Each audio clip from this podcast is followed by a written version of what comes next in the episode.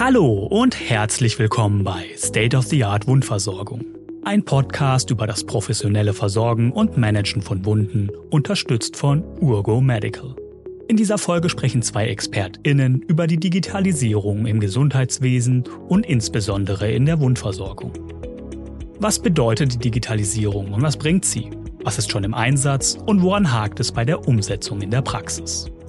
Professor Dr. David Matusiewicz ist Dekan für Gesundheit und Soziales an der FOM Hochschule in Essen. Die digitale Transformation im Gesundheitswesen steht im Zentrum seiner Arbeit. Er unterstützt Startups und berät Unternehmen. Daneben leitet er als Direktor das Forschungsinstitut für Gesundheit und Soziales IFGS. Jenny Burgstedt ist examinierte Altenpflegerin und Wundexpertin. Sie arbeitet als stellvertretende Pflegedienstleitung im Haus Empathika, eine Pflegeeinrichtung, die bereits mitten in der Digitalisierung steckt. Für die Wundversorgung nutzt das Haus eine Smart Assistant App.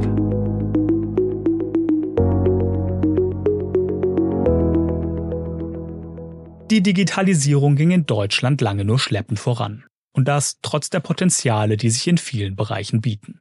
Die Corona-Pandemie hat viele Menschen, Unternehmen und Einrichtungen dazu gezwungen, umzudenken.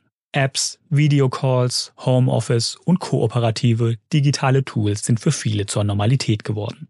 Wie hat sich der Digitalisierungsschub in der Pandemie auf die Gesundheitsbranche ausgewirkt?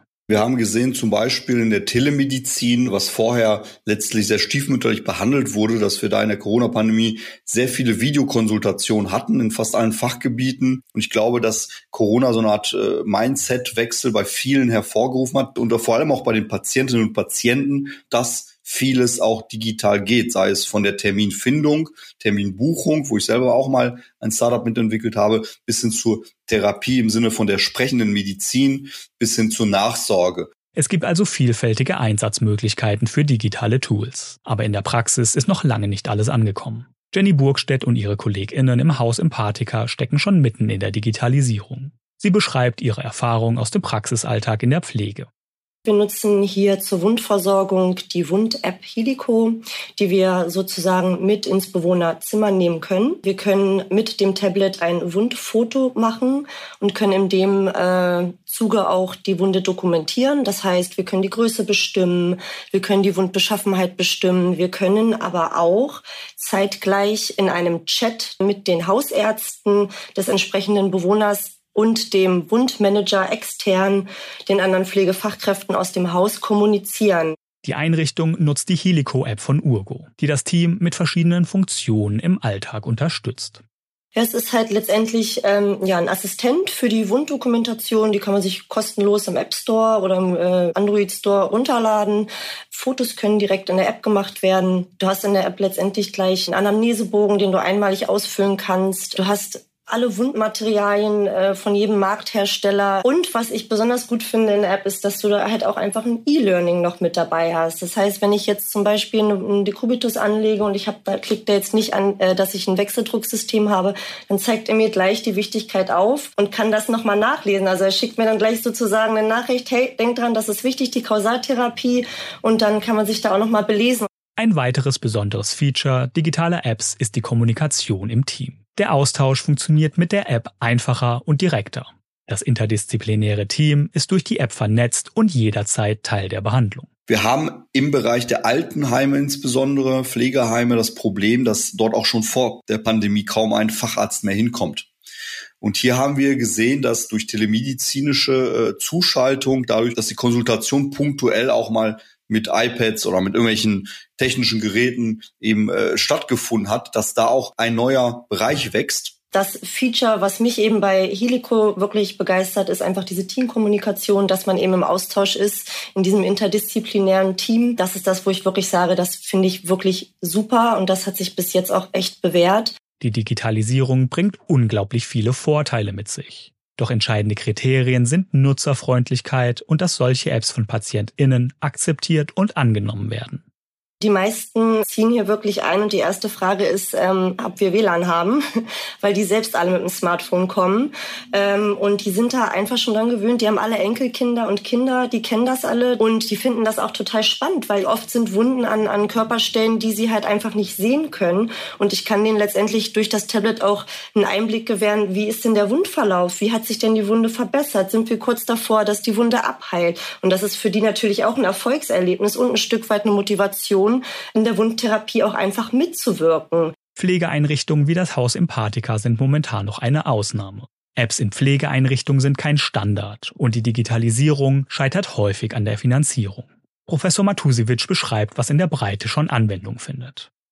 Ja, also wir haben ja diese digitalen Gesundheitsanwendungen, DIGAS, sozusagen Apps auf Rezept. Da sollte das Pendant DIPAS kommen, digitale Pflegeanwendungen, die auch sozusagen in den Katalog mit reinkommen und dann verschrieben werden können. Und ich hoffe, dass wir da einfach vorankommen, dass das in die ganz normale Regelversorgung, weil darüber sprechen wir ja, weil es gibt Modellprojekte und so weiter, das ist alles schon gut, aber wir brauchen die Regelversorgung. Also jedes Heim, jede, jede Arztpraxis, jedes Krankenhaus sollte dann solche digitalen Tools nutzen. Der Digitalisierungsschub der letzten Jahre hat einiges vorangebracht. Die Technik ist da, die Apps sind entwickelt und werden von allen Seiten angenommen.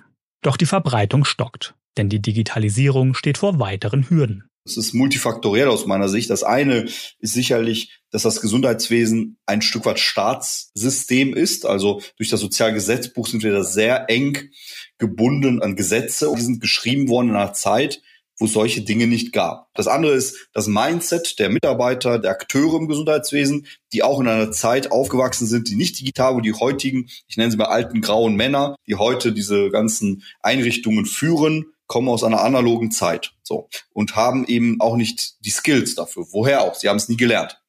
Und von daher haben wir da die Problematik, dass wir auf der einen Seite das Know-how nicht haben, auf der einen Seite die rechtlichen Rahmenbedingungen nicht haben, auf der anderen Seite finanzielle Engpässe auch da haben. Fehlendes Know-how und fehlende Fortbildung sind ein Teil des Problems. Dazu braucht es interessierte und motivierte Pflegekräfte. Ich saß ja nun in meiner äh, Wundexperten-Fortbildung und als ich das vorgestellt habe, diese App, ähm, auch aus dem klinischen Bereich, die Fachkräfte, die fanden das alle total spannend. Die haben sich das alle aufgeschrieben und die wollten da alle mehr drüber wissen. Also das Interesse der Pflegekräfte ist definitiv da. Ein anderer Teil sind politische und gesetzliche Rahmenbedingungen. Änderungen dauern oft lange. Doch die digitale Welt ist schnelllebig und wartet nicht. Auch viele Einrichtungen, Startups und Unternehmen möchten nicht mehr warten.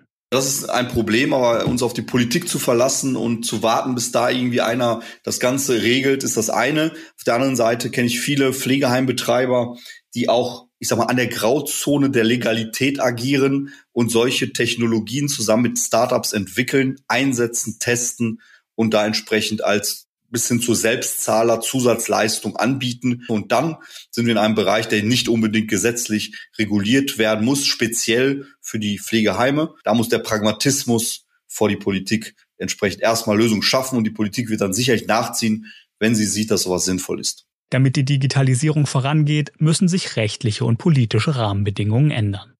Davon profitieren Patientinnen und Pflegepersonal. Aber auch die Gesundheitsbranche insgesamt kann vom digitalen Fortschritt profitieren. Die Entlastungen für Pflegekräfte könnten sich positiv auf den viel diskutierten Pflegenotstand auswirken. Wir sind jetzt mitten im demografischen Wandel. Es gibt immer mehr Pflegebedürftige.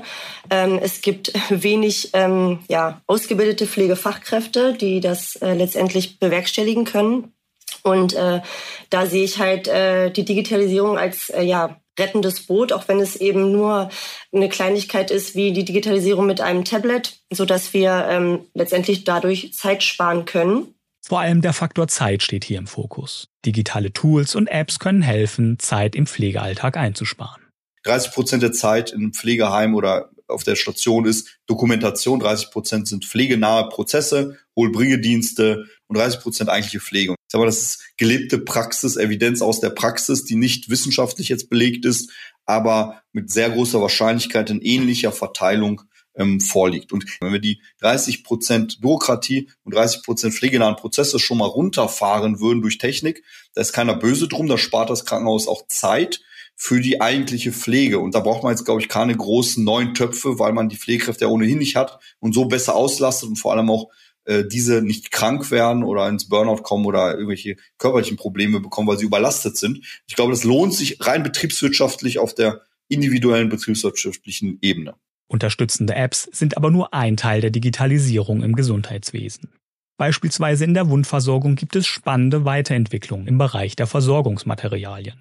Ich glaube, wir sind da gerade am Anfang einer großen Entwicklung von Wunddokumentations-Apps bis hin zu Telewundversorgung, bis hin zu sogenannten Smart Dressings. Also es geht darum, dass es in Zukunft digitale Wundauflagen gibt, die Messdaten der Wunde digital aufnehmen übermitteln und dann kann ich 24-7, ähnlich wie ich es heute beim Diabetes habe, auch die Kurven sehen, wie sich irgendwelche Fährte da verändern, wie die Heilungsdinge sind, bis hin zu Wundauflagen mit Nährstoffen, mit, mit irgendwelchen Wirkstoffen drin. Die Digitalisierung ist losgetreten. Die Forschung arbeitet an neuen Produkten und Materialien zur besseren Versorgung.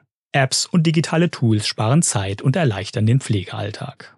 Ich kann es jedem oder jeder Einrichtung, jedem ambulanten Pflegedienst wirklich nur ans Herz legen, das zu nutzen. Es spart Zeit, ähm, es motiviert Mitarbeiter und wir vom Haus Sympathiker sind wirklich begeistert davon. Das war State of the Art Wundversorgung zum Thema Digitalisierung im Gesundheitswesen. Das komplette Interview mit Professor Dr. David Matusiewicz und Jenny Burgstedt, geführt von Antje Thiel, finden Sie als Bonusfolge im Podcast. State of the Art Wundversorgung ist eine Produktion der Georg Thieme Verlag KG mit freundlicher Unterstützung von Urgo Medical.